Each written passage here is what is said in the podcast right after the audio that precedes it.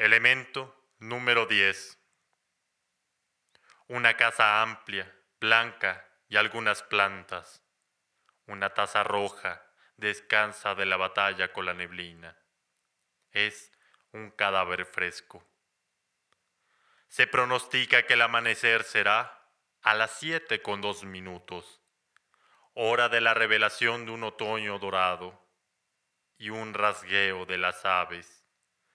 Talam, talam, talam. La voz de la sombra es tan imperfecta.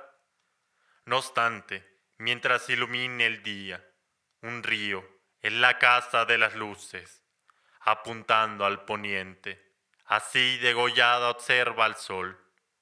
Un diurno se extingue, está iluminado. Una casa amplia, de mañana y algunas tardes.